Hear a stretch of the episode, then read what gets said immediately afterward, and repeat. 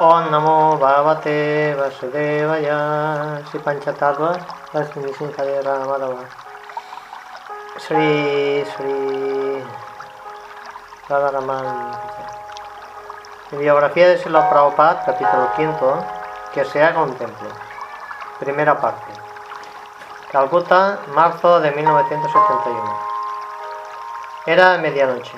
Sela Prabhupada estaba sentado sobre un cojín tras su mesa bajo de trabajo. Y la luz que tenía encendida era la única que brillaba en la casa.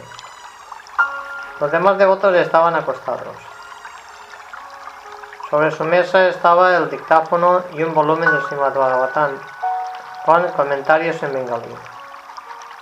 Un pequeño retrato enmarcado de su maestro espiritual Bhaktisiddhanta Sarasvati se encontraba entre dos pequeños jarrones de rosas y esteres. En el suelo del otro lado de la mesa estaba la gran estera cubierta con lienzo blanco, sobre la que unas horas antes se habían sentado devotos y visitantes. Pero ahora estaba solo. Aunque tenía la costumbre de retirarse a las 10 y de levantarse a las 3 o 4 horas más tarde para traducir, aquella noche no se había, no había descansado. Su Bhagavatam permanecía cerrado y su dictáfono cubierto había enviado a dos de sus discípulos, Tamal Krishna y Bali Martana, a Mayapur, para comprar un terreno. Seis días habían pasado, ni, y ni habían vuelto, ni habían dicho una palabra. Les había dicho que no volviesen hasta haber cerrado el trato. Los seis días eran más que suficientes. Estaba inquieto pensando constantemente con sus dos discípulos. Llegó hasta él una brisa que traía la fragancia de los árboles de Nim a través de la ventana. La noche se enfriaba y Prabhupada llevaba un cháder ligero sobre los hombros. Absorto en sus pensamientos, apoyado sobre la banca blanca almohada, no prestaba atención a lo que estaba acostumbrado a ver en aquel cuarto. A su lado había un cántaro de barro con agua de beber y sobre un pequeño pedestal de madera había un tiesto con una planta de tulasi. La corriente eléctrica, que había estado cortada la mayor parte del día y de la noche, ahora estaba conectada. Y la polilla, las polillas y otros insectos revoloteaban alrededor de la escueta bombilla que colgaba sobre su cabeza. Una lagartija rondaba por el techo lanzándole de vez en cuando hacia la zona de luz para capturar algún insecto. ¿Por qué tardaban tanto Tamal Krishna y Valimardana? Se trataba de algo más que una sola espera de seis días, durante años. Había tratado de tener un terreno en Mayapur, y esta vez las perspectivas eran excelentes. Había dado instrucciones muy claras a Tamal Krishna y a Valimardana y ya tendrían que estar de vuelta. El retraso podía significar alguna complicación o incluso peligro. El terreno que le interesaba tenía nueve vigas, 2,3 hectáreas, y estaba situado en Bhaktivedanta Road, a un kilómetro y medio del lugar del nacimiento de Sichetana Mahaprabhu.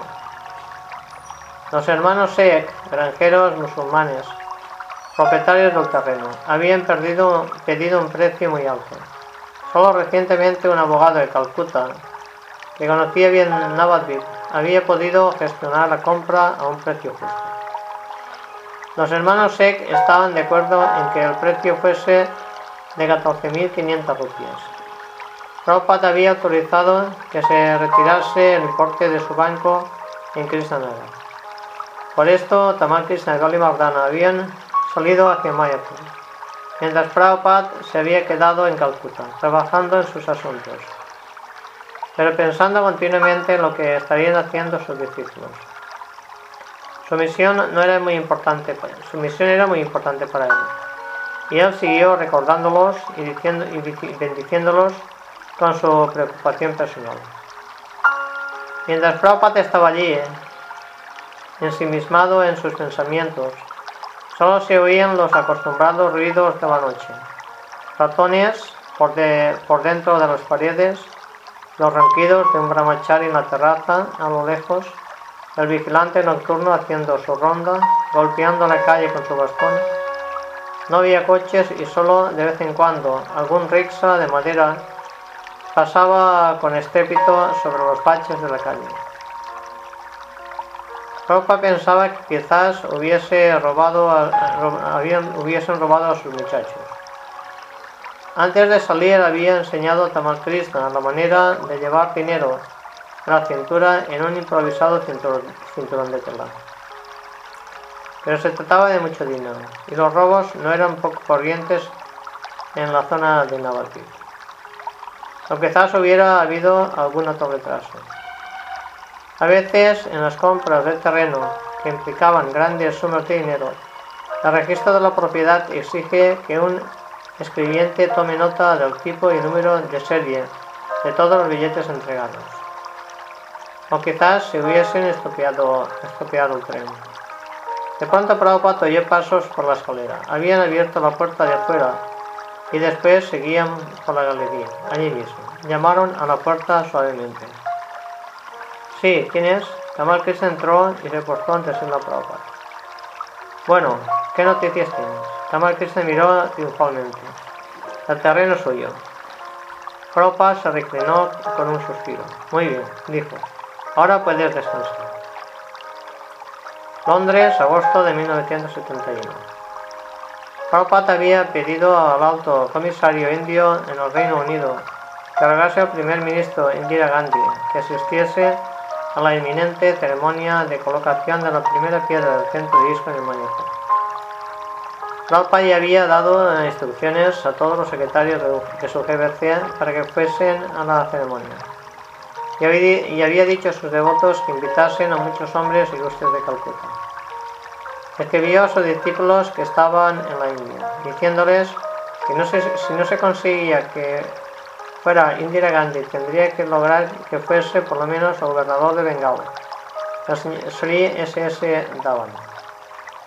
Mientras tanto, Prabhupada veía, veía en Londres a varios de sus discípulos que tenían experiencia en arquitectura y diseño. Quería que le preparasen los planos para su proyecto de Mayapur. Nara Narayan había construido carrozas de Rata Yatra, había diseñado el interior de algunos templos. Ranachora había estudiado arquitectura. Bhavananda había sido diseñador profesional, pero Prabhupada concibió personalmente los planos de los edificios de Mayapur. Después dijo a los tres miembros que, de su comité que le presentasen bocetos y una maqueta. Inmediatamente. Él comenzaría a reunir fondos y a tratar de conseguir apoyo en la India para el proyecto. A los devotos que oyeron estos planes de Prabhupada les pareció el proyecto más ambicioso que jamás había tenido ISKCON. Durante sus paseos matutinos por Russell Square, Prabhupada indicó diversos edificios, preguntando qué altura tenían. Finalmente anunció una mañana que el templo principal de Mayapur debía de tener una altura de más de 100 metros. Las inundaciones del monzón y el terreno arenoso de Mayapur presentarían dificultades únicas, dijo, y el edificio debería construirse solo eh, sobre unos cimientos unos cimientos especiales, una especie de balsa, de balsa flotante. Más tarde, un ingeniero civil confirmó este extremo. El primer edificio, dijo Prabhupada, sería un hostal de tres pisos, y su diseño, aunque no se ajustaba estrictamente a ninguna escuela de arquitectura, hacía recordar sobre todo el estilo de Rajasthan. Quería un edificio de color rosa y rojizo, con muchos arcos en cada piso amplios porches con suelo de mármol, excepto en la planta baja. Debería de estar orientado de este a oeste, para que el sol pasase alto a lo largo y no cayese directamente sobre la ancha fachada del edificio. Las brisas del sur refrescarían el hostal en verano. El edificio estaría equipado con luz y ventiladores eléctricos, modernas duchas y servicios y los cuartos serían espaciosos, bien ventilados y estarían amueblados. Tenían que construir este hostal lo antes posible. Después vendrían los otros edificios. Sería alojamiento para 500 devotos, una gran sala de prasadam con capacidad para varios miles de personas, un complejo para, para cocinas, un gosala cobertizo para las vacas, que pastarían en los campos cercanos. Con el tiempo, Jardín eh, podría adquirir terrenos colindantes y trazar parques, con jardines de flores, árboles, arbustos, fuentes, pasillos y emparrados. El edificio principal, el colosal Maya Chandodaya Mandir, debía tener por lo menos 100 metros de altura. Quizás costase decenas de millones de dólares. La descripción de Prabhupada asombró a los arquitectos lo mismo que a los devotos. Parecía más grande que el Capitolo de los Estados Unidos o la Catedral de San Pedro. La cúpula central del templo albergaría una maqueta tridimensional del universo, pero el diseño se basaría en la descripción védica, sin limitarse a describir el universo material, sino comprendiendo también el espiritual. Al entrar en la sala central, al mirar hacia arriba, se verían los planetas exactamente como lo describe el Srimad Bhagavatam. Comenzando con los planetas infernales, después de los intermedios, entre los cuales se cuenta la Tierra, después los celestiales de los semidioses. Después Brahmaloka, el planeta más elevado del mundo material. Por encima de Brahmaloka, el observador podría ver la morada de Shiva, y sobre esta el cielo espiritual o el Brahmayoti. Dentro de la refulgencia espiritual del Brahmayoti estarían los luminosos planetas Vaikunta, habitados por almas eternamente liberadas. Y por encima de todo estaría el planeta supremo de Kristaloka en el que Dios, en su forma eterna original, disfruta de sus pasatiempos con sus más íntimos dedos. El templo también albergaría un palacio en miniatura en el que, en el que residen las deidades de Radha y Krishna, rodeados de sedas y columnas de plata, oro y piedras. El Mayapur Chandra Diamante y la ciudad, y la ciudad de, Maya, de serían la sede mundial de ISKCON. ¿Y por qué semejante fabulosa maravilla arquitectónica en aquella parte ignorada del mundo? La respuesta, explicó Prabhupada, era que en realidad Mayapur no era un lugar ignorado. Lo parecía solamente desde, desde un punto de vista mundano. Para la visión mundana, lo que era central parecía remoto. El alma y la vida futura parecían remotas, mientras que el cuerpo material y la complacencia de los sentidos inmediata parecían centrales. Al situar el templo del entendimiento humano en Mayapur, Sila Prabhupada podría dirigir la atención del mundo materialista hacia el centro verdadero. Todo visitante entero estaría encantado por la belleza del proyecto de ISKCON en Mayapur y podría percibir que allí estaba realmente el mundo espiritual. Y los devotos que viviesen en Mayapur, al estar constantemente inmersos en el canto del mantra Hare Krishna Kirtan, hablando sobre la filosofía de la conciencia de Krishna, podrían convencer a todos los visitantes inteligentes de que las enseñanzas de Chaitanya Mahaprabhu era la, sería, era la verdad más elevada. Los devotos explicarían la filosofía de la verdad absoluta, mediante la cual los visitantes podrían comprender la auténtica verdad espiritual, más allá de sectarios dogmas religiosos. Además del canto continuo de Hare Krishna en Kirtan y los felices devotos ocupados en una gran variedad de servicios para Sri Krishna, demostrarían que el Bhakti Yoga es el método más sencillo y más directo para meditar en la persona de Dios. Al estar en la ciudad de Mayapur de ISKCON, todos podrían hacerse rápidamente devotos del Señor y comenzar a cantar y bailar en éxtasis. Sila Prabhupada estaba demostrando de qué manera podría espiritualizarse el mundo, relacionando las cosas materiales con la suprema persona de Dios Cristo mediante el Bhakti ¿Y por qué no iban a poder sobrepasar estas proezas espirituales?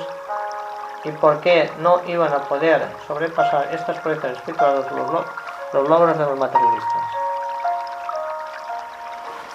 Sila Prabhupada había vuelto a la India y estaba viajando y predicando con sus discípulos. Después de un festival de 10 días en un pandal de, en Nueva Delhi, eh, que tanto éxito había tenido, con varios cientos de miles de asistentes, decidió llevar a sus discípulos a Vrindavan en una rápida excursión. Sus giras de predicación le habían llevado a lugares como Amritsar, Surat, Indor, Gorakhpur, Allahabad, Benares, pero nunca brindaban. Debido a que en aquella ocasión se habían reunido en Delhi muchos de sus discípulos y que estaba cerca, pensó que era el momento de visitar Vrindavan. Cuando llegaron allí, un señor llamado G.L. Saraf le alojó a él y a sus secretarios y a las mujeres del grupo en su casa. Sharaf Bhavan. El resto de los devotos se alojó en una sala cercana. Prabhupada había ido a Vrindavan, por algo más que por una sencilla peregrinación. Había ido para lograr obtener unos terrenos para ISKCON.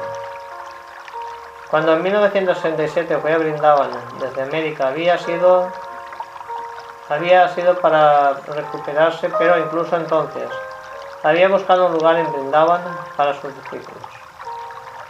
Había intentado fundar una casa americana, un centro donde pudieran vivir sus discípulos en la atmósfera ideal de Brindavan y recibir la preparación necesaria en la cultura de la conciencia de Cristo, para después salir a predicar.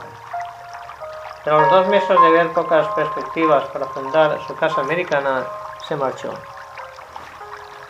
Mas esta vez iba a Brindavan como el famoso embajador de aquella ciudad en el mundo, renombrado por propagar las glorias de Radha Krishna y de Brindavan en Occidente.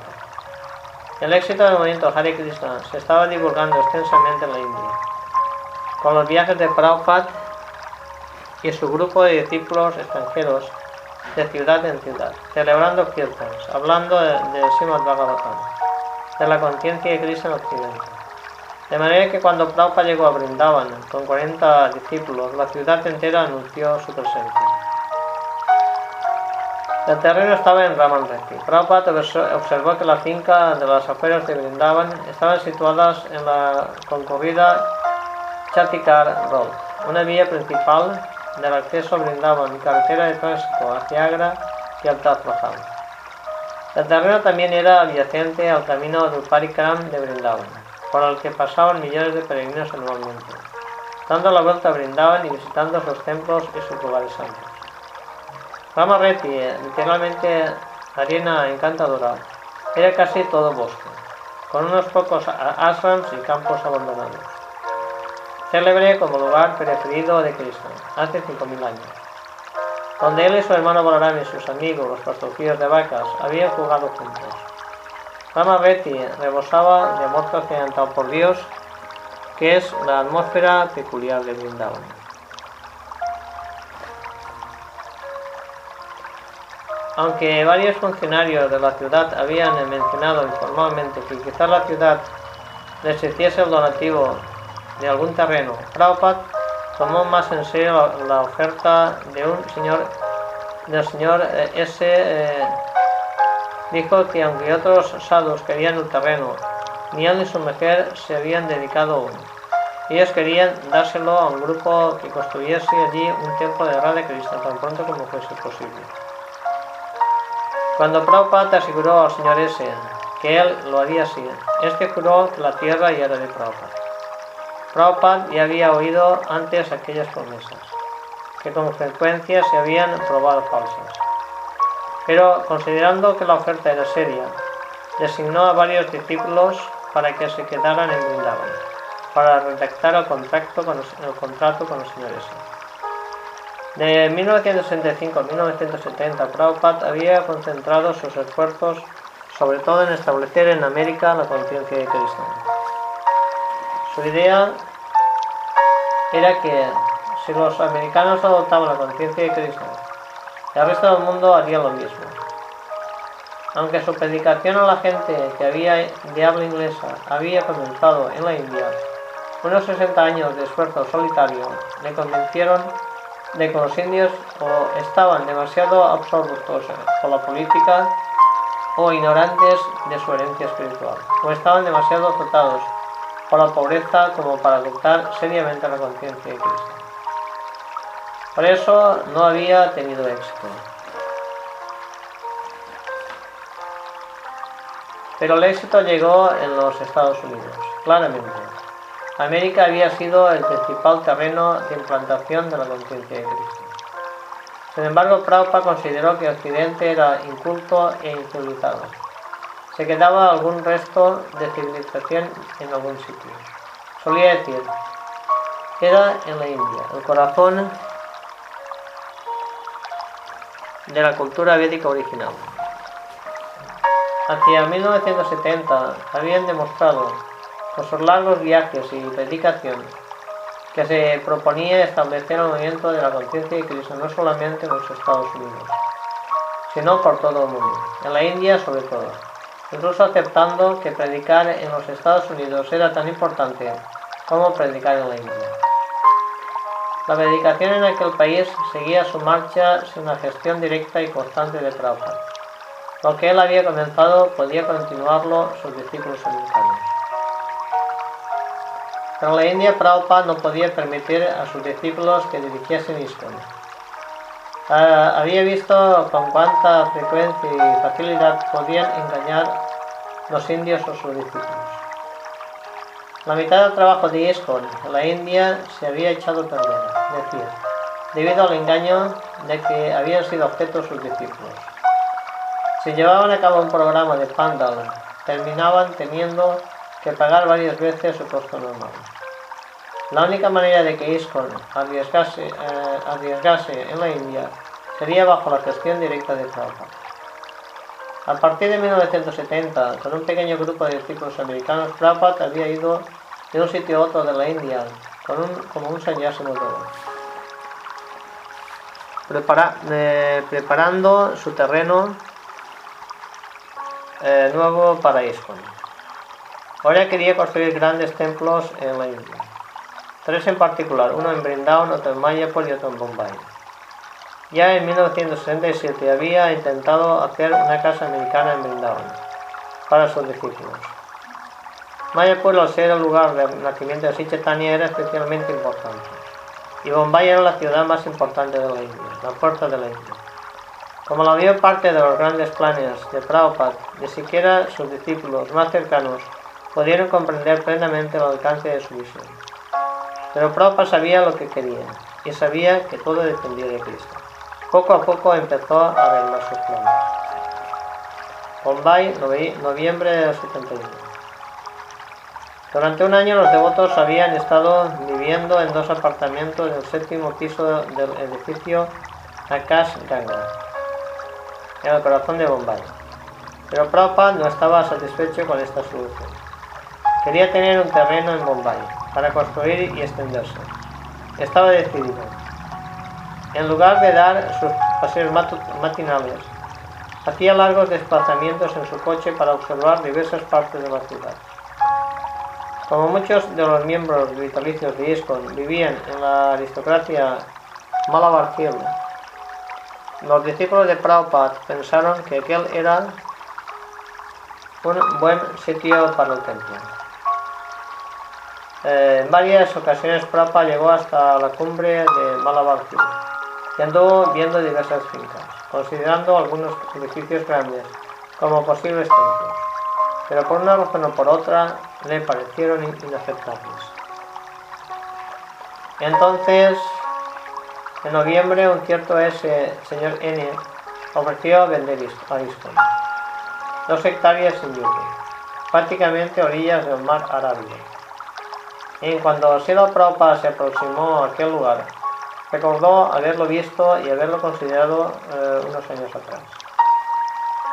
En agosto del 65, durante las semanas que precedieron inmediatamente su marcha a América, se había alojado en India Colony.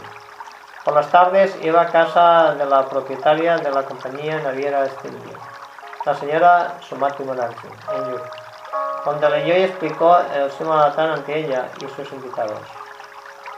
Varias veces había pasado por aquella misma finca y había pensado lo bueno que sería aquel lugar para un árbol y un templo de Radhakrishna. Aunque tenía la atención fija en su, empeño de salir de la India, eh, había pensado en el terreno de Yuko. Ahora volvía a estar en Yuko, examinando de nuevo el mismo terreno en el que se había fijado años atrás. Lo interpretó como una advertencia de Cristo. El terreno estaba cubierto de hierba alta arbustos, muchos cocoteros diseminados y allá. Al fondo de la propiedad había varias viviendas. El terreno, el terreno limitaba con Yuhu Road, la principal arteria del tráfico para volver a Bombay, a 30 kilómetros al sur, y una ancha extensión de playa del mar Arábigo se encontraba a un paso del lugar. Estaba bien situado, tranquilo pero no alejado. Varios hoteles de cinco estrellas bordeaban la playa cercana. Y los urbanizadores comenzaban a construir otros hoteles y edificios para. Al ir paseando Traupa por la playa, aunque le gustó más la idea de comprar la finca, gente rica tenía en casas para pasar el fin de semana en la playa. Miles de personas de Bombay iban a la playa a disfrutar el domingo.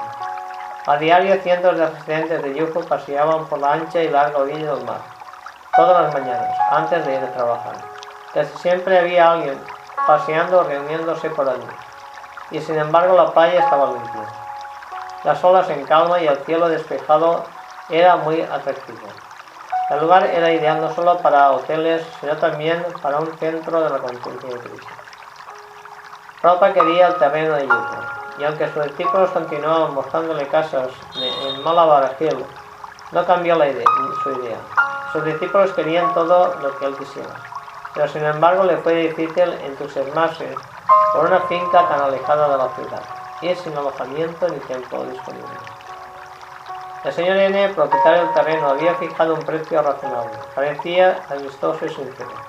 Sin embargo, en estas transacciones suele haber riesgo, y en este caso Prabhupada llegó a tener razones para sospechar. Por su abogado supo que el señor N había acordado anteriormente la venta de la misma finca con la C Company, pero después había cancelado el convenio. La C Company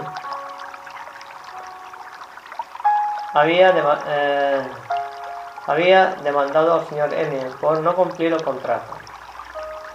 Si el Tribunal Supremo de Bombay fallaba en, favor de la C-Company, el terreno sería para ellos. Cuando el secretario de Prabhupada preguntó al señor Enio sobre el caso, él le aseguró que la C-Company no podía ganar el pleito, pero que en todo caso ISCON podía retener una parte de su pago hasta que acabase el litigio con eh, C.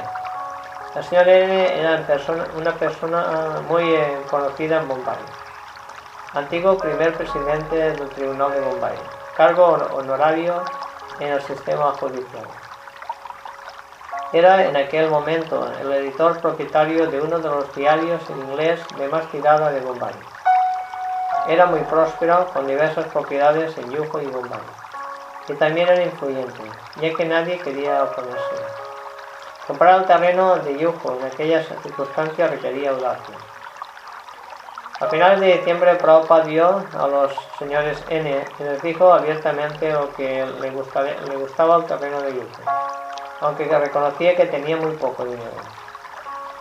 Sin embargo, el señor N parecía inclinarse hacia Prabhupada y le dijo que quería venderle a él la propiedad. Rápidamente llegaron a un acuerdo verbal. Prabhupada y el señor N acordaron que se haría un pago inicial de 200.000 rupias. Tras efectuar este pago, ISCON recibiría inmediatamente la escritura y pagaría el resto del saldo de, eh, deudor de 1.400.000 rupias en pagos regulares. Prabhupada siguió negociando el pago inicial ofreciendo 500.000 rupias al momento y otros 50.000 más adelante, momento en el cual ISCON podría instalarse en el terreno. En cuanto pagase las 100.000 rupias restantes, el pago eh, inicial estaría completo. Y el señor N les entregaría la escritura, cosa que, es, este aceptó. Sila Prabhupada era una persona que solía pensar cuidadosamente en este tipo de transacciones. Decía que si un hombre de negocios que dice, Señor, con usted no saco ningún beneficio, debe saber eh, que te están mintiendo. Por tanto, incluso en los primeros tiempos de esto en Nueva York, cuando un estafador de agente inmobiliario se presentó como amigo sincero de los devotos, Prabhupada sospechó algo. De hecho, había estafado a los devotos, a pesar de los advertencias de Prabhupada. Ahora, como entonces, Prabhupada desconfiaba, pero quería el terreno de Yupo y, correría el riesgo. Mientras los devotos de, todo el mundo estaban encantados al saber el plan de Prabhupada de tener un centro en Bombay, los devotos de Bombay no estaban muy seguros. Imaginar que un templo eh, surgiría de lo que era poco más que una zona de junglas no era fácil. Tampoco era fácil imaginar el hotel Easton de 5 estrellas que, del que hablaba Prabhupada. Las viviendas al fondo del terreno estaban totalmente ocupadas. Según la ley de India, no se podía desalojar a los inquilinos.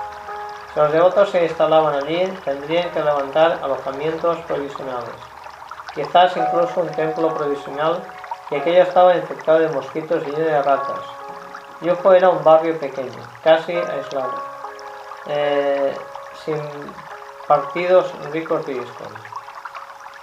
Aunque Prabhupada y los vendedores del terreno predecían que Yuko crecería, de momento no era más que una aldea de uno o dos mil habitantes. Vivir en Yoko sería un contraste drástico con el cómodo edificio Akash Ganga del centro de Bombay. Tamal Krishna le dijo Prabhupada, nosotros somos occidentales, no podemos vivir así, necesitamos picaportes y agua corriente.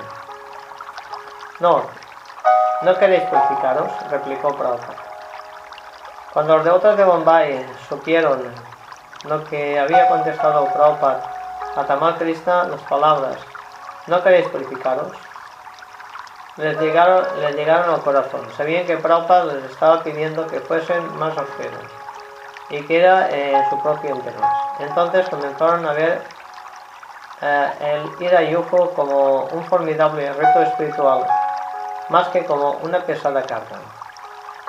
Desarrollar la finca de Yuko era importante para su maestro espiritual. Y esto era algo más grande y más maravilloso que lo que ellos habían creído hasta entonces. Aunque Prabhupada tomaba todas las decisiones de la gestión, quería que los secretarios del CBC llevasen la responsabilidad de los asuntos prácticos. Pensó que sería mejor emplear sus energías en escribir y traducir libros. Si vosotros los del GBC eh, hacéis bien las cosas, dijo a su secretario Sema Sundar, mi cerebro no estará abrumado y podré emplear el tiempo consagrado enteramente en escribir otros libros. Os podré dar los Vedas, los Upanishads, los Puranas, el Mahabharata, el Ramayana y tantos otros.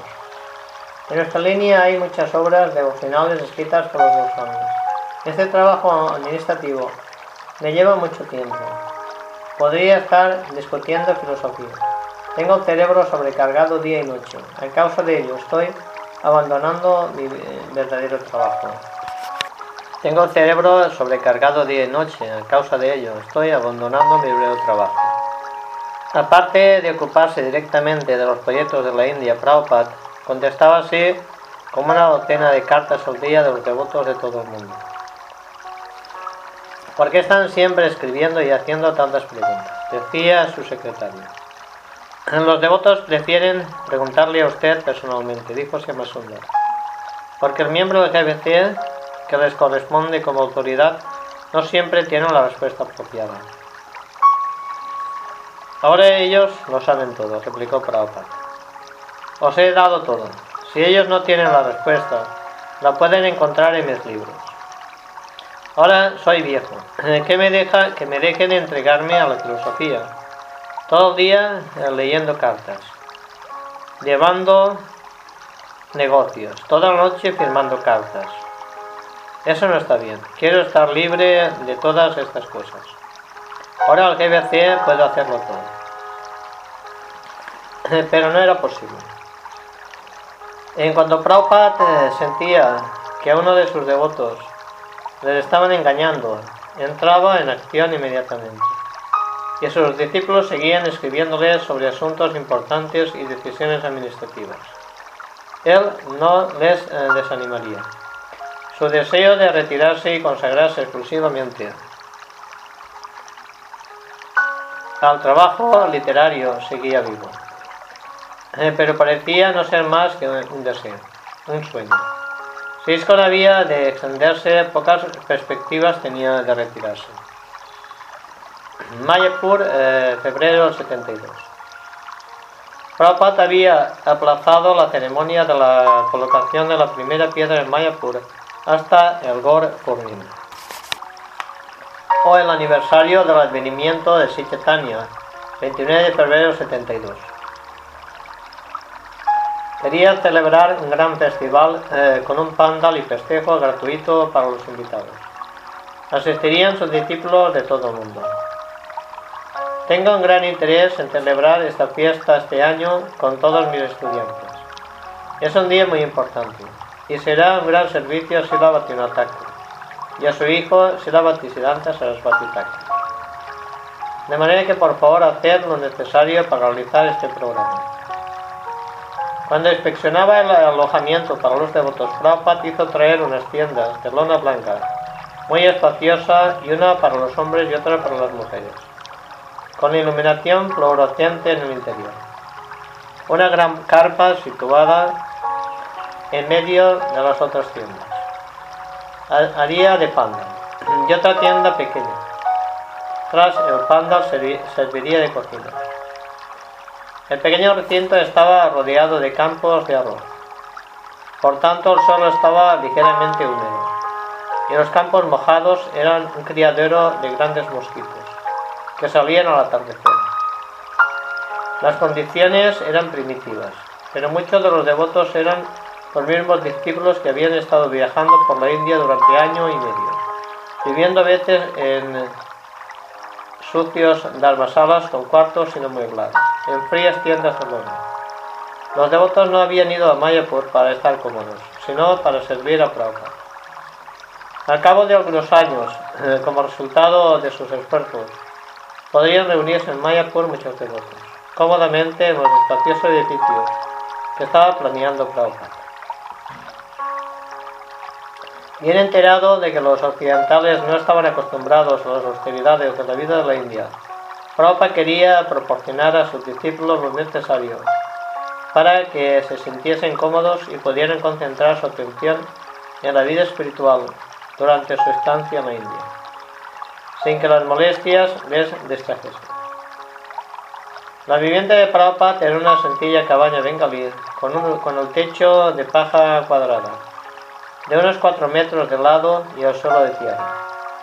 Una delgada división separaba el cuarto principal del destinado a los sirvientes. En la fachada tenía una pequeña galería y por detrás un jardín en el que Prabhupada podía descansar y en el que se le daban masajes. También había, también había una bomba para eh, sacar agua a mano para ducharse y un retrete.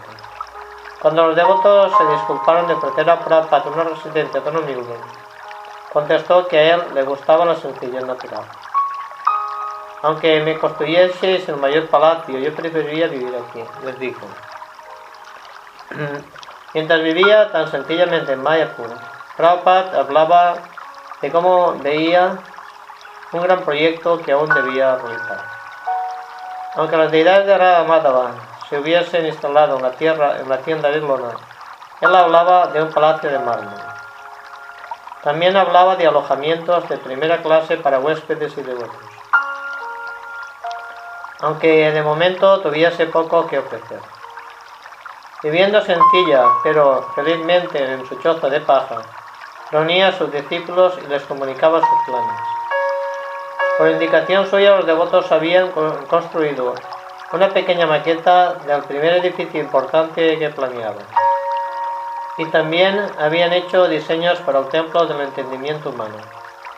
Prabhupada quería construir una ciudad de Maya, pues decía, con barrios para las cuatro clases sociales de la institución Varnagara. El festival de Gora Purnim duró cinco días, con kirtas de 24 horas, con grupos de devotos cantando por turnos de dos horas cada uno. Todas las mañanas la mayor parte de los devotos iban en procesión de kirtan a visitar los santos lugares de Navadvip, el árbol de Nim bajo el cual nació Sichetanya, la casa de Sivasacharya donde celebraron kirtas nocturnos, Chaitanya Mahaprabhu y sus compañeros. El lugar en el que el Kasi intentó detener el Sankirtan de Sichetanya Mahaprabhu. La residencia de Bhaktivinoda Thakur. Con, frecuencia dijo Prabhupada a los devotos Bhaktivinoda Thakur había mirado desde aquella casa hacia el otro lado del río Chalanka, hacia donde Prabhupada tenía ahora su terreno. Durante todo el día y en especial por las tardes, los devotos se reunían en el, estado del Pandal, de rayas color naranja, mientras Radha Madhava estaban en el centro del mismo estado. Dentro de un eh, Sinhasan Mingalí tradicional hecho de troncos de banana tallados cubiertos de papel de estaño coloreado y guirnaldas de flores. Prabhupada encargó a sus discípulos de la mayor parte de los discursos como Achutaranda Swami, hablando en bengalí como orador principal. Cientos de personas iban y venían en un desfile continuo. Los devotos distribuían la, revista Bhakti en bengalí, en inglés y en hindi. Por la noche había una sesión de diapositivas o de cine. A Prabhupada sobre todo le gustaba observar desde su ventana la destrucción de Prasadam con cientos de aldeanos sentados en largas hileras, tomando kitri en platos de hojas redondas. Seguid haciendo esto siempre, dijo Prabhupada a sus discípulos. Siempre debéis, distribuir Prasadam. Hasta sin tener una construcción apropiada, la predicación de Prabhupada en Mayapur fue importante. Mientras otros match eh, cercanas observaron también el Gora Purnim, principalmente alojamiento a viudas de Calcuta que pagaban un precio para vivir unos días en un templo y visitar los santos lugares en Navadvip, el programa del Panda de Prabhupada era la fiesta que tenía más fuerza y que atraía mayor número de visitantes. El lugar del nacimiento de Chaitanya Mahaprabhu, decía Prabhupada, no tenía sentido si no había predicación.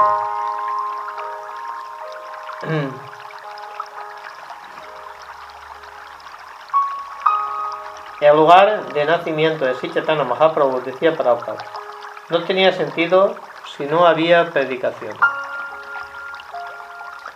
Eh, salvo en aquel momento del año, muy poca gente visitaba Mayapur. ¿Qué es más importante? Preguntaba Prabhupada. El lugar del nacimiento de Sichetania o sus actividades. Son sus actividades, su karma. Sus actividades son más importantes que su janma o lugar de nacimiento. Las actividades de Chaitanya fueron cantar Hare Krishna y estudiar amor por Dios, a todo el mundo. Y esta debería ser la actividad de los devotos de Siddha Mayapur, cantar Hare Krishna y distribuir amor por Dios. El día de Gora Purnim, diez sanyasis hermanos espirituales de Prabhupada fueron a participar en la ceremonia de la dedicación y colocación de la primera piedra, junto a los discípulos de Prabhupada y cientos de visitantes. Prabhupada estuvo amable y amistoso con sus hermanos espirituales y se alegraba de que pudiesen estar juntos en la dedicación de la sede mundial de la Asociación Internacional para la Conciencia de Cristo.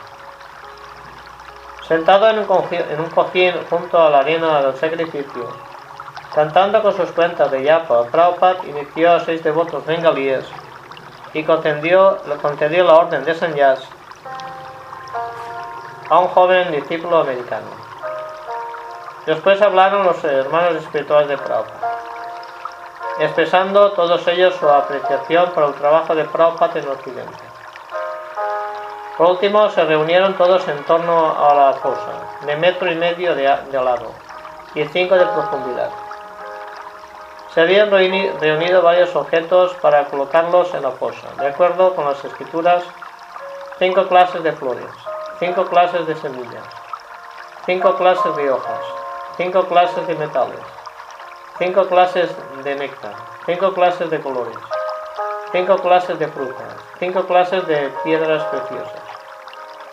Un hermano espiritual de Prabhupada, Puri Maharaj, bajó a la fosa por una escalera para poner cocos, hojas de banana en un jarro y ponerlos con unas flores sobre el altar de ladrillos. A continuación, Prabhupada bajó a la fosa llevando una caja con una murti de oro de Anantasesa, con ojos de rubí. Aquella mañana temprano, en su cabaña, Prabhupada había enseñado la murti en secreto a unos pocos discípulos. Este es Sri Ananta, había dicho, la serpiente lecho sobre la que descansa Sarivisa. Él sostendrá, el él sostendrá el templo sobre su cabeza. Ahora Prabhupada colocó a Anantasesa sobre el altar de ladrillos.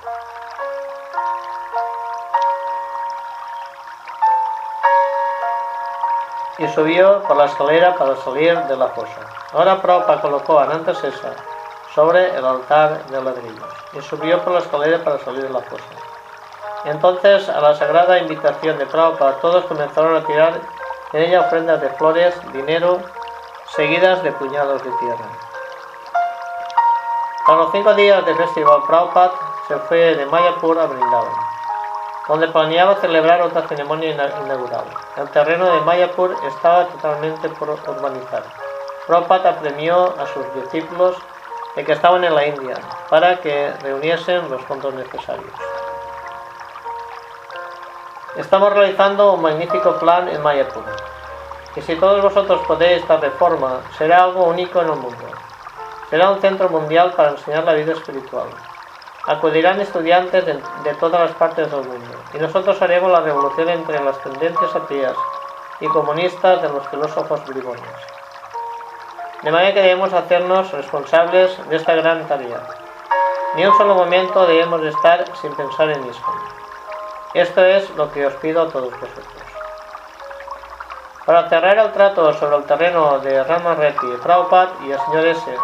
fueron al tribunal del magistrado de Mathura. En presencia de los abogados, finalizaron las formalidades. Prabhupada consideró como una gracia de Krishna que él hubiese adquirido una buena parcela de terreno en Vrindavan. Y al escribir a sus secretarios que en América, les pidió que les enviasen tantos sobres como fuese posible para ayudar en el nuevo proyecto. Hablaba de su propósito de construir un centro verdaderamente excelente para revivir la vida espiritual de Brindavan, en nombre de Rupa y Goswami. Prabhupada dijo a Siddhartha Kasari, a uno de sus discípulos de origen indio, quiero que en esa ocasión se prepare una enorme cantidad de prasadam y que se invite a tomarlo a todos los hombres de Brindavan. Dos días después, con una ausencia de 100 personas, Prabhupada celebró la ceremonia de la colocación de la primera piedra en Ramon De nuevo descendió a la fosa ceremonial y colocó la deidad de Ananta, sobre cuya cabeza descansaría el templo. Pero aquella noche y a tarde atacaron la propiedad. Una viuda india de edad avanzada, con fama local de salud, se enfadó mucho de que el señor S no le hubiese dado a ella el terreno, que ella había solicitado varias veces. Por la noche mandó a varios fundas para que desmantelasen los cimientos de ladrillo de la piedra ceremonial y profanasen la fosa que acababan de llenarse aquel día con flores y objetos religiosos. Los bundas abrieron el hoyo, echaron basura en el mismo y robaron el cartel que en un poste anunciaba la nueva propiedad del terreno. Prabhupada estaba en su cuarto del templo de Radhamana, cuando oyó lo que había ocurrido. Se enfadó y dijo a sus discípulos que llevasen la escritura a la policía. Aquella noche varios policías verificaron el terreno, y cuando los bundas eh, alquilados volvieron otra vez, les advirtieron de que si causaban más molestias se les arrestaría. Y así terminó aquello. Prabhupada había dicho varias veces que al ser devoto se ganan muchos enemigos. El incidente sirvió también para confirmar la convicción de Prabhupada de que a la toma de posesión del terreno del Poriscon debería seguir la construcción de un templo tan pronto como fuese posible. Por lo menos debían cercar el terreno con un vallado, construir una choza pequeña y vivir allí mientras preparaban la construcción del templo. Tellas. Este será el templo de Krishna Balaram, dijo Prabhupada. Nosotros no sabíamos realmente de lo que se trataba. Todos pensábamos que estaba muy alejado. Raman Reti quedaba apartado de todo. Allí no había nadie. Era un lugar muy aislado, lleno de bandidos. Nosotros pensábamos, si tenemos un templo aquí, no vendrá nadie nunca. Pero Prabhupada dijo, donde quiere que esté Krishna, todos acudirán. El secretario de Prabhupada en Basunda escribió a su hermano espiritual sobre la propiedad recientemente adquirida en Vrindavan. Por la mañana temprano, antes de desayunar, Prabhupada finalizó el contrato del terreno de 4.000 metros cuadrados de Ramaverti, un lugar en el que Krishna acostumbraba a jugar con sus amigos en el bosque a unos 10 minutos de camino a pie de la desnudada Damodara. Prabhupada midió el terreno con la cuerda de su mosquitera. Regateó dibujos, dibujó planos, eh, redactó el contrato, fue al tribunal del magistrado de Matura y firmaron, sellaron y cedieron la propiedad en un momento. Prabhupada me ha dicho que te pida que vengan que vengan a la India inmediatamente por lo menos 50 hombres de los Estados Unidos. Por fin tenemos un programa sólido en la India. Grandes proyectos en Maya por Brindavan y Bombay. Los terrenos se han adquirido. Se han tomado disposiciones y todo ello lo ha hecho Prabhupada. Pero solamente hay aquí unos pocos de nuestros hombres para el gran esfuerzo de realizar esta inmensa tarea, la más grande con mucho de todo ISCON, de desarrollar estos tres lugares. Y créeme, estos tres proyectos son más queridos a Prabhupada que cualquier otro en el que jamás haya pensado, hayan pensado. En el mes en que Prabhupada estuvo ausente de Bombay, se había marchado de allí el 10 de febrero. Se cumplió con el pago de las 50.000 rupias. Poco a poco, al principio, unos pocos devotos se fueron instalando en el terreno de Yuko, viviendo en una, tienda de lona. Por la noche, las ratas y los mosquitos no les dejaban dormir. Mientras intentaban quitar las muy crecidas hierbas, se encontraron con botellas de licor vacías, aguas que rebosaban de las alcantarillas. Prabhupada, su resolución comenzó a debilitarse. Entonces volvió de Calcuta Brahmananda Swami, que había estado allí con Sila Prabhupada, quien le había encargado de su proyecto de Bombay. Brahmananda Swami estaba inspirado y dio nuevos ímpetus a los devotos. Tenían que limpiar el terreno y montar un pandal inmediatamente. Brahmananda Swami no había organizado nunca ningún programa de pandal pero encargó a un contratista para que construyese varias casas de chatai, follaje de, de para los devotos y una tienda de lona para el festival. Pero antes de que la construcción pudiera empezar, los devotos debían limpiar el terreno completamente. El señor Seti, vecino y miembro vitalicio, contrató un equipo de obreros para que quitasen las hierbas y las plantas. Varios miembros vitalicios amigos de Bombay también respondieron a la llamada para ayudar. El señor N ofreció su ayuda enviando a unos de sus ayudantes. El señor Matar para que dirigiese a los trabajadores contratados a la limpieza del terreno. Los devotos también trabajaban eh, preparando el retorno de Prabhupada. Soy Sri Radha Rasa Vihari, las deidades de Radha y Krishna, que habían instalado Prabhupada en Bombay en el 71. Llegaron a Hare Krishna Land de ISKCON en un taxi, en el que varios devotos la llevaron en brazos.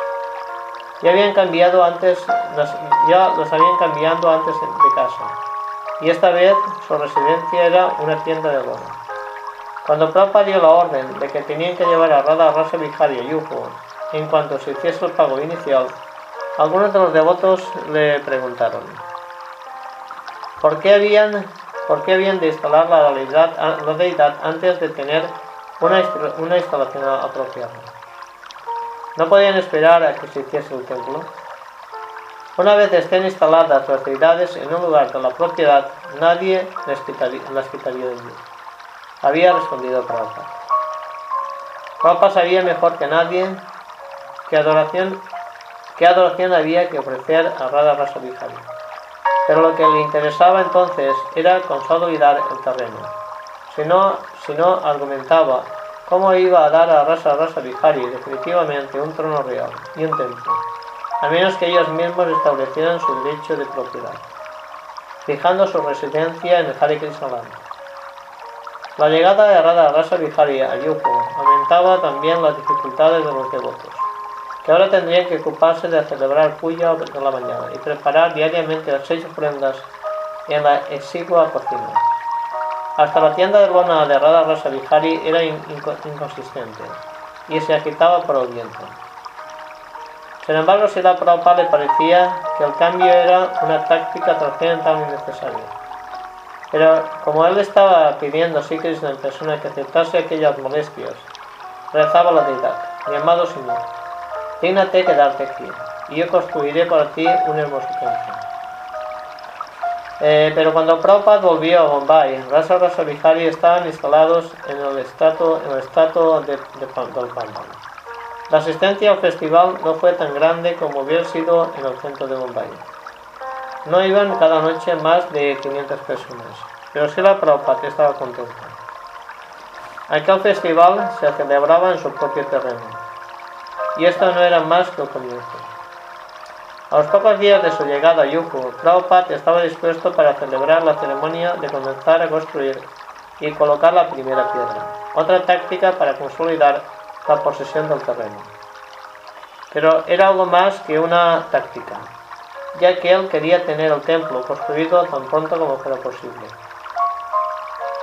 Cada Rasa Vihari no debían permanecer en una tienda de lona Tenían que estar protegidos por un sinjasán de plata y madera, de teca sobre un altar de mármol. Tenían que estar acompañados de las deidades de las dos gotis Lalita y Visakha, y su templo debía tener cúpulas de mármol de más de 30 metros de altura. Miles de personas irían a diario para el darshan y el pasado. Una mañana, en medio de las actividades del festival, los devotos de Hare Krishna acompañaron a Prabhupada en una sencilla ceremonia para colocar la primera piedra. Habían excavado una profunda fosa ceremonial y la habían rodeado de ladrillos. Prabhupada descendió y colocó la deidad de Sesa. Después, sentado en un sencillo estrado, Prabhupada acompañó al kirtan tocando un gong de bronce. Mientras los devotos uno a uno iban ante él y echaban tierra en la fosa, llenándola mientras el humo, el humo subía del fuego y del, fuego del sacrificio. Prabhupada planeaba una extensa vuelta al mundo, yendo hacia el este. Australia, Japón, Hawái, Estados Unidos, quizás México, Europa, pasaría alrededor de medio año antes de que volviese a la India. Y quería que las cosas en Bombay fuesen arreglándose poco a poco sin él. Pocos días antes de su marchada se enteró por Bhavananda Swami de que en Nairobi se estaba deteriorando la prédica en ausencia de Brahmananda. Prabhupada estuvo de acuerdo en que Brahmananda volviese allí y se hiciera cargo de las funciones. De nuevo Prabhupada tenía que elegir un nuevo director en Bombay, y esta vez eligió a Giriraj, joven brahmachari y de los mejores predicadores en lograr miembros vitalicios de ISKCON. Prabhupada pensaba que puesto que la esencia de la administración consistía en obtener donativos y hacer miembros vitalicios, y como Giriraj era un experto en ambas cosas, aunque fuese joven y en otros aspectos tuviese poca experiencia, tenía las cualidades más importantes. Prabhupada había visto ya que Giriraj estaba dedicado sencilla y sumisamente a ayudarle en desarrollar Hare Krishna. Durante la estancia de Prabhupada en Bombay, Hans Keilman, un joven arquitecto holandés, había ido a escucharle y se hallaba interesado por la conciencia de. Prabhupada le convenció de que se hiciese devoto y le ayudase a construir la ciudad de Hare Krishna en Bombay. bajo la dirección de Prabhupada. Hams comenzó al momento a hacer diseños arquitectónicos para los, eh, para los edificios. Prabhupada dijo a Giriraj y a los demás que tenían que reunir 64 lakhs. Un lakh es 100.000 rupias para la construcción. Los devotos no tenían idea de cómo reunirían ni siquiera una pequeña parte de aquella suma, pero Prabhupada les dio algunas ideas. Les habló sobre la manera de lograr el apoyo de personas influyentes, empleando el sistema de Ben-Nam, por el cual una persona compra el derecho de servirse de una habitación para huéspedes durante toda la vida. Y eh, había otros medios. Pero lo primero era eh, ser dueños del terreno. Habían tomado posesión del mismo, pero antes de construir tenían que tener la escritura puesto que el señor N se retrasaba en la entrega de la escritura. Prabhupada dijo a Giriraj que le apremiase para que cumpliese el contrato escrito y entregase la escritura inmediatamente. Prabhupada poseía la habilidad extraordinaria de llevar una idea espiritual a la, a la realidad física, de cambiar una parte del mundo material en energía espiritual, de manera que hasta un hombre corriente pudiera percibir la realidad espiritual. Este era el esfuerzo constante de Prabhupada. Con frecuencia un trascendentalista vacila en tratar con el mundo material, teniendo que pueda debilitarse espiritualmente. Los mandatos médicos advierten al trascendentalista que evite relacionarse con el dinero y con gente materialista. Pero Prabhupada siguió los principios que enseñó Sila Rupa y veía que todo lo material encerraba la posibilidad de emplearse al servicio de Cristo, recuperando así su naturaleza espiritual. Siguiendo este principio, un devoto experto, aunque podía parecer que actuaba dentro de la esfera material, era capaz de permanecer siempre en contacto con la energía espiritual. Para un devoto semejante no había nada material. Siguiendo este principio, un devoto experto, aunque podía parecer que actuaba dentro de la esfera material, era capaz de permanecer siempre en contacto con la energía espiritual. Para un devoto semejante no había nada material. En las escrituras védicas, el gran devoto Narada Muni, a causa de su capacidad de convertir en devotos a los materialistas, recibe el epíteto de Chintamani o piedra de toque. Lo mismo que se dice de Chintamani, que puede convertir el hierro en oro. Así Narada pudo transformar a un cazador que era como una bestia en un Vaisnava puro.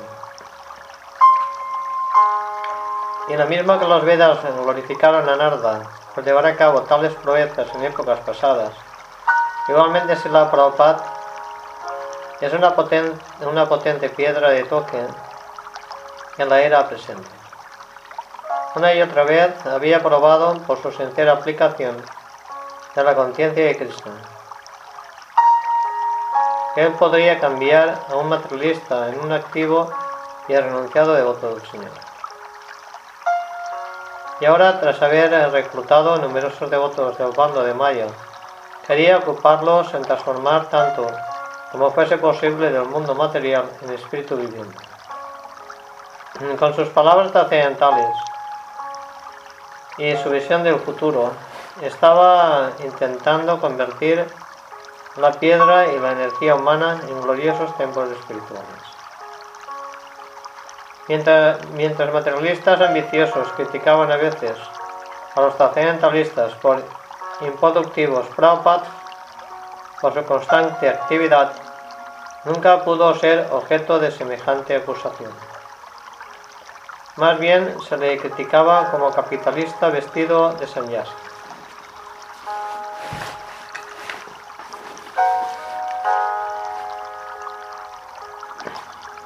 Por estas críticas nunca desanimaron a Prabhupada. Pero estas críticas nunca desanimaron a Prabhupada.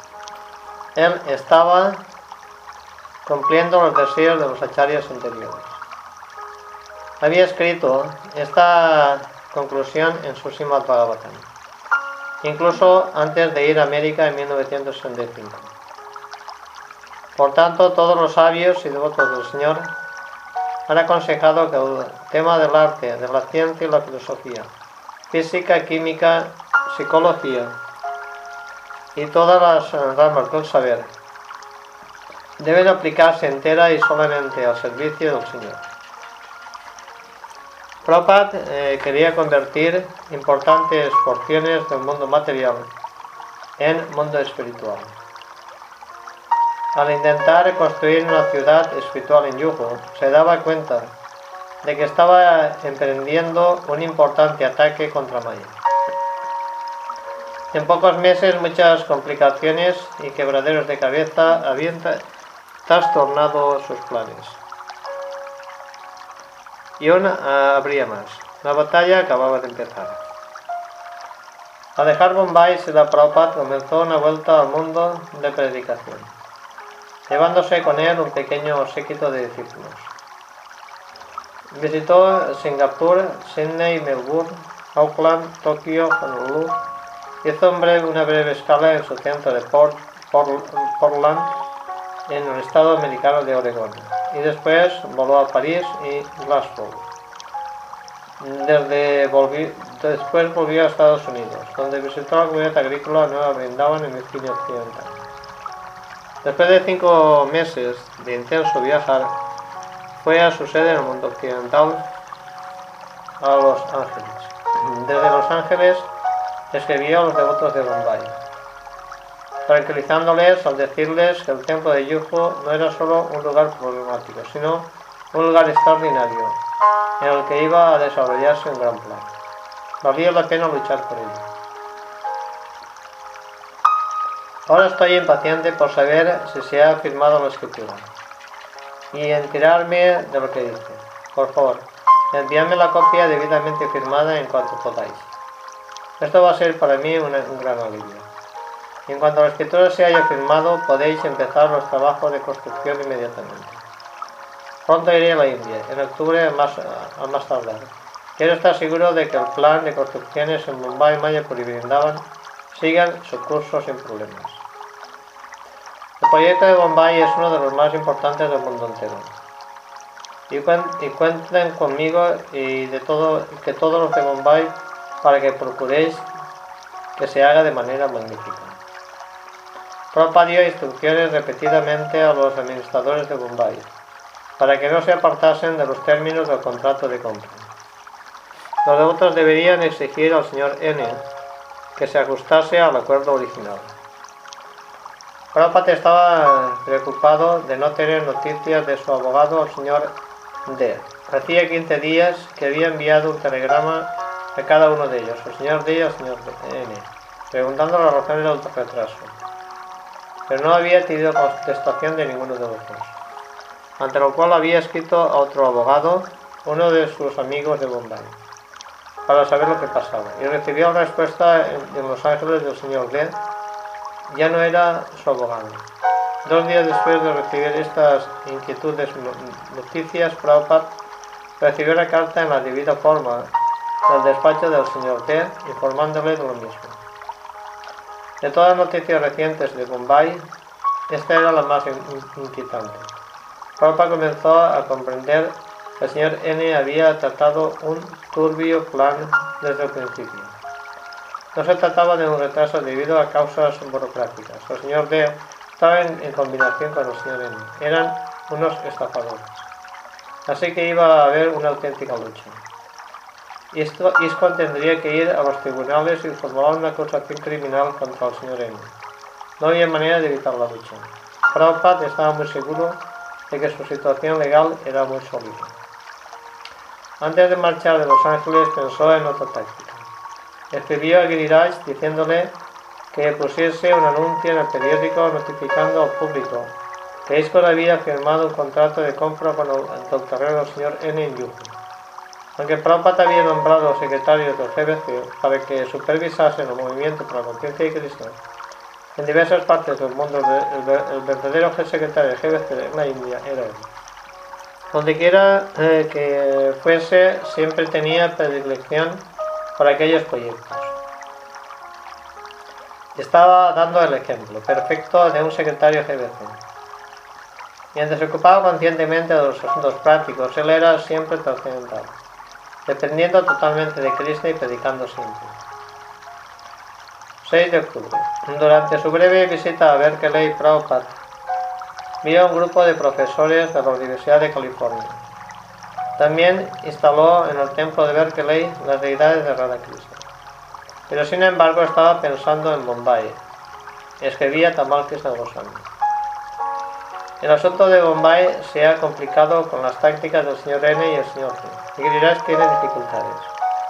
Eres un chiquillo en esos eh, tratos a nivel mundial. De que debes ir a ayudarle inmediatamente. Pero debes tener cuidado de entregar el dinero en la oficina del registro del tribunal y no dárselo en manos del señor N ni a su representante.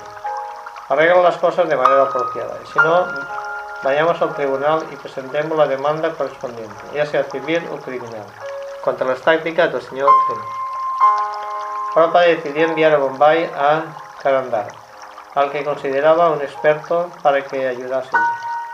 También quería enviar a Siamasundar, pero este había ido a Londres, con referencias a una gran finca rural que donaba George Harrison. Sin embargo, Prabhupada notificó a Siamasundar una vez terminada la transacción de Londres, tenía que ir a Bombay. Prabhupada estaría listo para la lucha. No se dejaría escapar. En su viaje de vuelta a la India, Prabhupada volvió a visitar su centro de Honolulu. El 11, después del 11 de octubre, fue por primera vez a Manila, donde un corto número de discípulos había organizado para él varios programas de predicación, tanto en el templo como en el Hotel Intercontinental. En Manila, el Prabhupada estudió cuidadosamente su posición con respecto al terreno de Yuki. Llegó a la conclusión de que saldría victorioso. En una carta a Giriraj enumeró los puntos de su alegato. Primero, nosotros hemos cumplido todas las condiciones como compradores.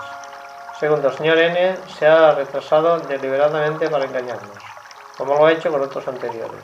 Tercero, pero esta vez no nos puede engañar porque estamos en posesión del terreno y nuestra deidad Radha Krishna está bien instalada.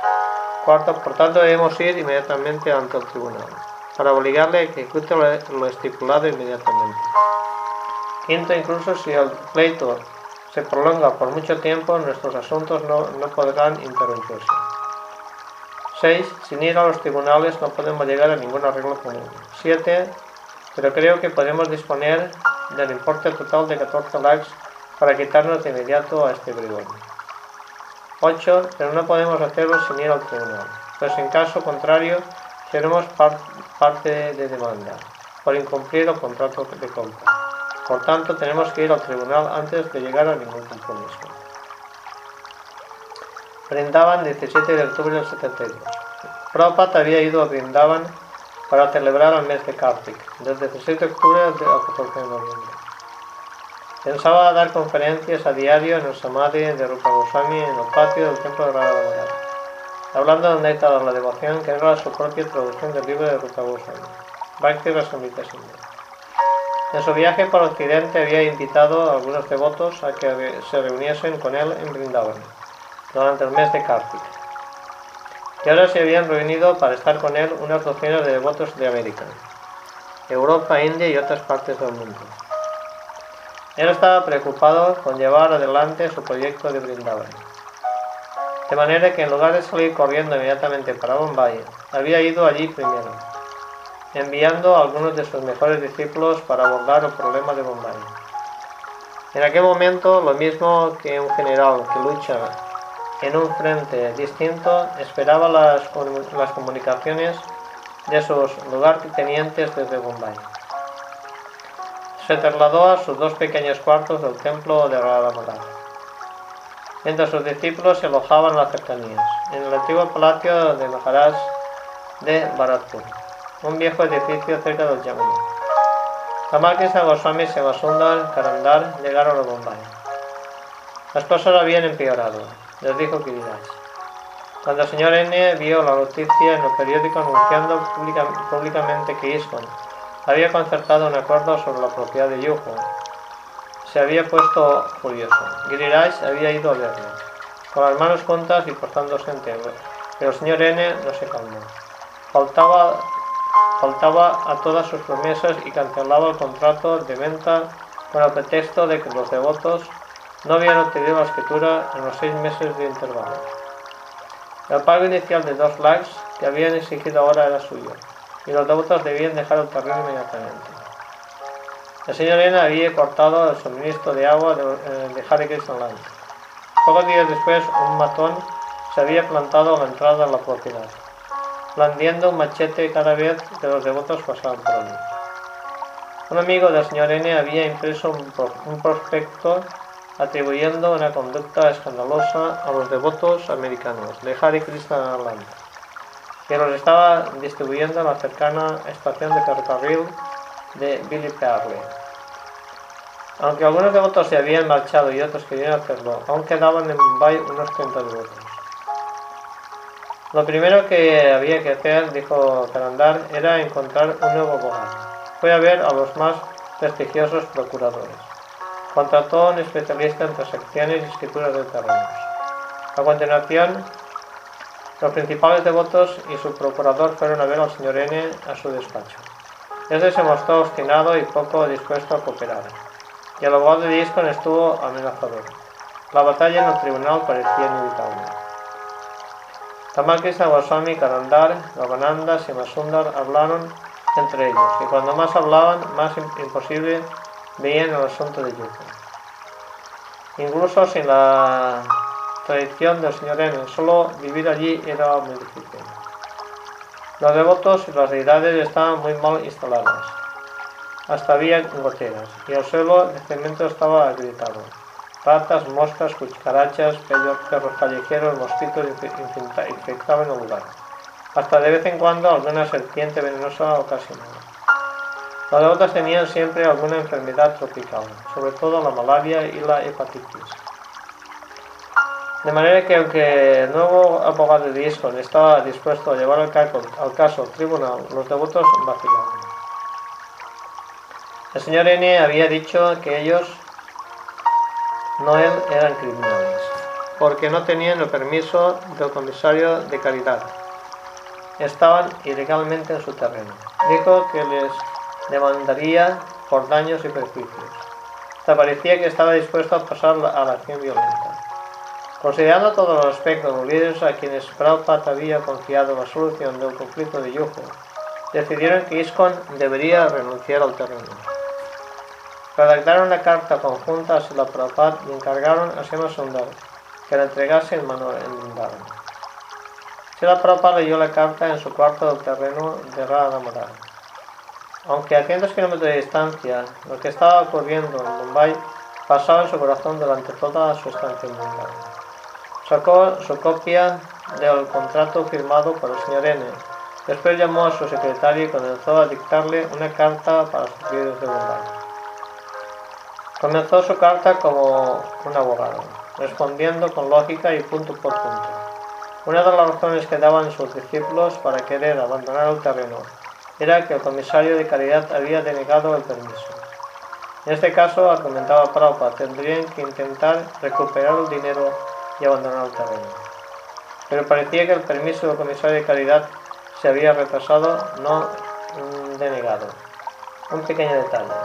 Aunque el señor N hubiese indicado un límite de seis meses para obtener la aprobación del comisario de caridad, Prabhupada señalaba que el contra- contrato original no mencionaba ese tiempo límite.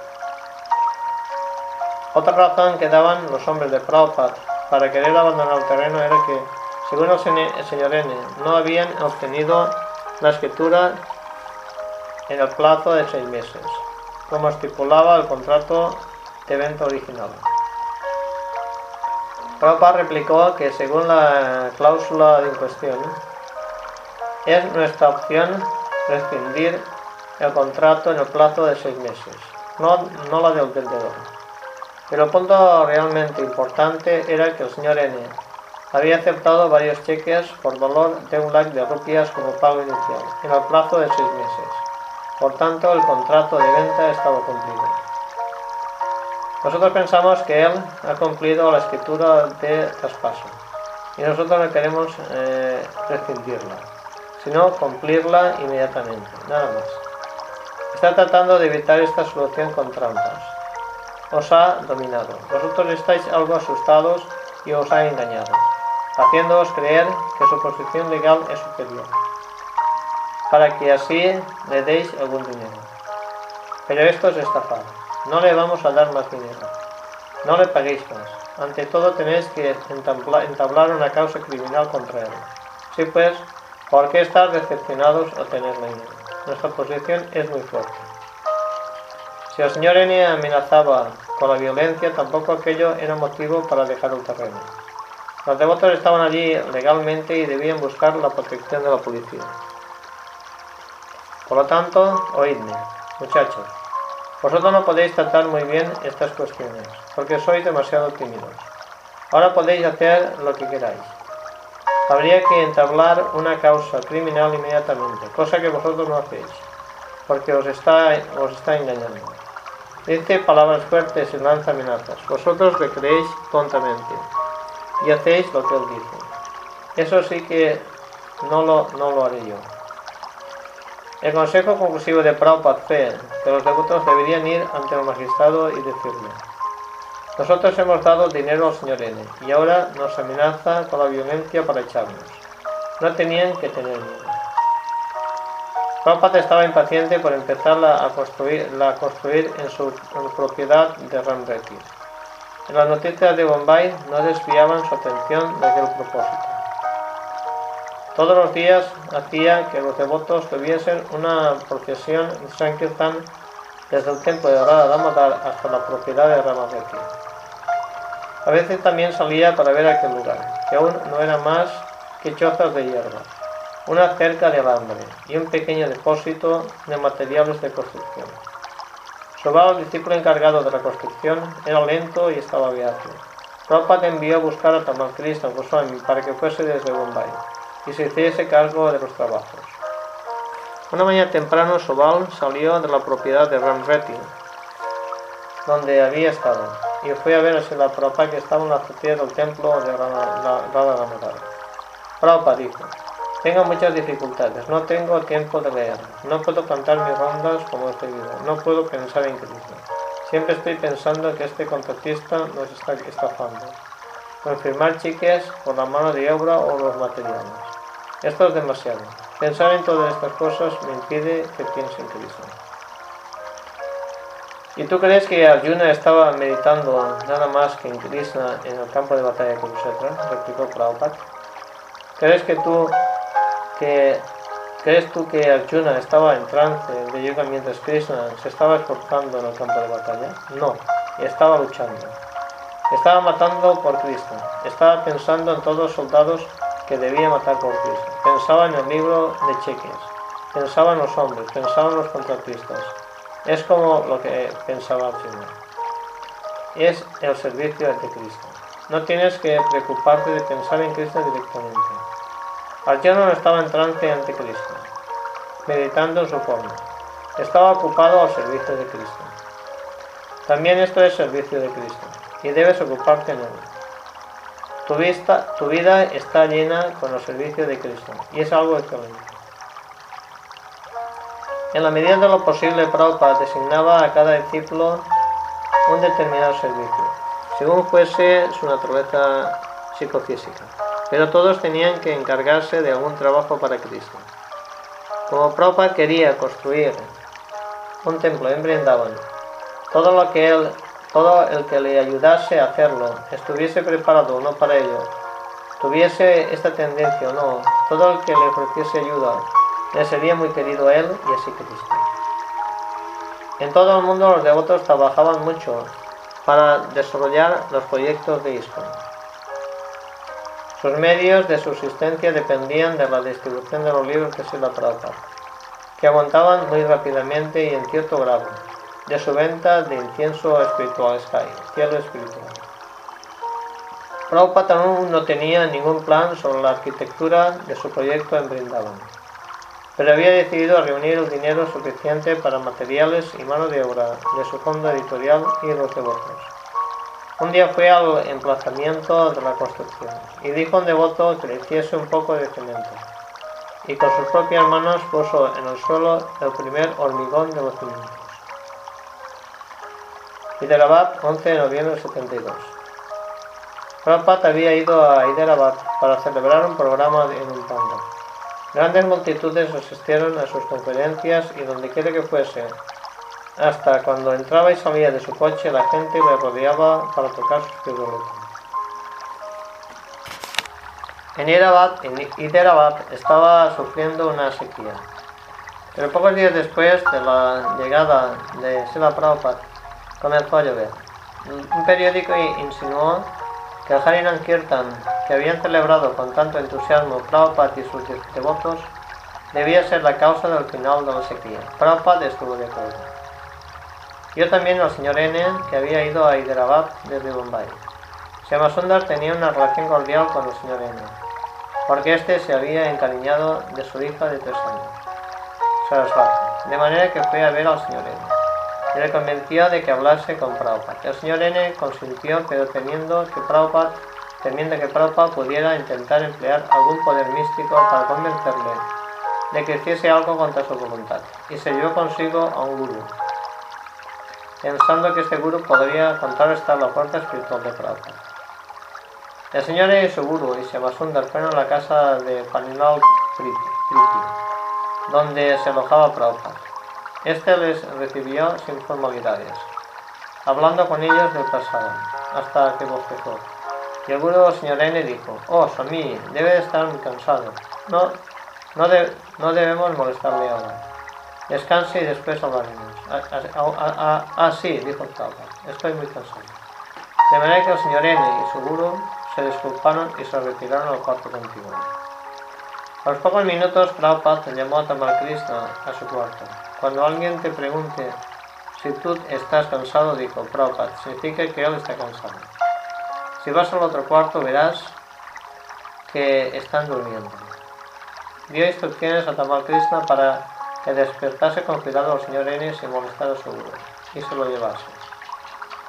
Entrando de puntillas en el cuarto, Tamal Krishna encontró dormidos sobre las camas a los dos, al señor N y a su guru. Se acercó al señor N, le tocó el brazo y dijo en baja al señor N. Señor N, despiértese. Ropa quiere hablar con usted. Dese prisa. El señor N, al verse despertado de su sueño, obedeció y fue al cuarto de Prabhupada olvidándose de su amigo Prabhupada habló con espacio de dos horas con el señor N. Y al final de la conversación habían elaborado un nuevo contrato de venta. Tamal Krishna y Semasunda, en otro cuarto, redactaron y mecanografiaron los documentos. Mientras Papa y el señor decidían los últimos eh, extremos legales, después el señor N firmó el contrato. Mientras su amigo Guru continuaba durmiéndose profundamente. Más tarde, aquel día, Tamal Krishna confió así la Prabhupada. Estoy tan inquieto con estas cosas que no puedo cantar bien mis rondas. Es natural, dijo Prabhupada. A mí me pasa igual, cuando estoy inquieto. Pero me doy cuenta de que si estoy avanzando espiritualmente, reconoció Tamal Krishna. Prabhupada asintió con la, con la cabeza. Yo tenía la costumbre de intentar evitar situaciones difíciles, dijo, dijo Tamal Krishna. Yo tenía la costumbre de intentar evitar la situación difícil, dijo Tamal Krishna. Pero ahora creo que no debo huir de ellas. Sí, dijo Prabhupada. Tendríamos que alegrarnos cuando las encontremos. Nos dan una oportunidad de avanzar. Sundar y Tamal Krishna volvieron a Bombay por avión aquella tarde con el señor N, según el nuevo contrato. ISKCON pagaría al señor N los 5 lakhs de rupias para un impuesto del gobierno y a cambio el señor N firmaría la escritura del paso. Pero también había un nuevo límite, tres semanas, los devotos tendrían que apresurarse. El mismo Prabhupada iría enseguida a Bombay para resolver la cuestión definitivamente. Bombay 25 de noviembre de 72. Aunque Prabhupada había ido a Bombay con la esperanza de finalizar la transacción del terreno, el señor N aún seguía retrasándose, a pesar del nuevo contrato. Era evidente de que sus pretextos no eran más que una parte de su plan de estafar a ISKCON. Sila Prabhupada esperó en Bombay muchos días y finalmente fue a Medabad para dirigir un programa de un panda. Dio instrucciones a sus discípulos para que obtuviesen la escritura según los nuevos términos. En caso contrario, recuperar los dos likes de rupias entregados como pago Sin embargo, en ausencia de Sla Prabhupada en la Sundar, Tamal Krishna y los demás comenzaron a decir que incluso si algún día lograban tener la escritura de la propiedad de Yuko, sería prácticamente imposible desarrollar Hare Krishna Land tal como Prabhupada imaginaba. Sundar sostenía que incluso si obtenían el terreno, ¿cómo podían esperar construir un gran templo y un hotel allí mismo en la jungla? Aquello no podía ser, eh, mientras tanto Prabhupada desde Ahmedabad continuaba librando su campaña de Bombay. Y dijo al señor N y al señor B que fuesen a Ahmedabad para tratar de llegar a un acuerdo. Ellos rehusaron. En Bombay los devotos se enteraron de que si querían recuperar su pago inicial y el dinero que habían depositado para los 5 likes de impuesto de beneficio tenían que cancelar el nuevo contrato. No sabían qué hacer y su plazo se terminó.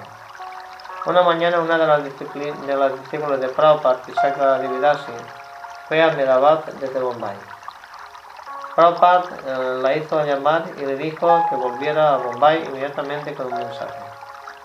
Preocupado por si sus líderes de Bombay tomaban una decisión errónea y decidían abandonar el terreno, le dijo que les dijese de que en ninguna manera cancelasen el contrato con el señor en realidad dijo, esto no es una tarea de mujer, pero aquí todos los demás están ocupados en el No han estado, no, han estado con nosotros, eh, no ha estado con nosotros el tiempo suficiente para llevar, llevarlo a cabo.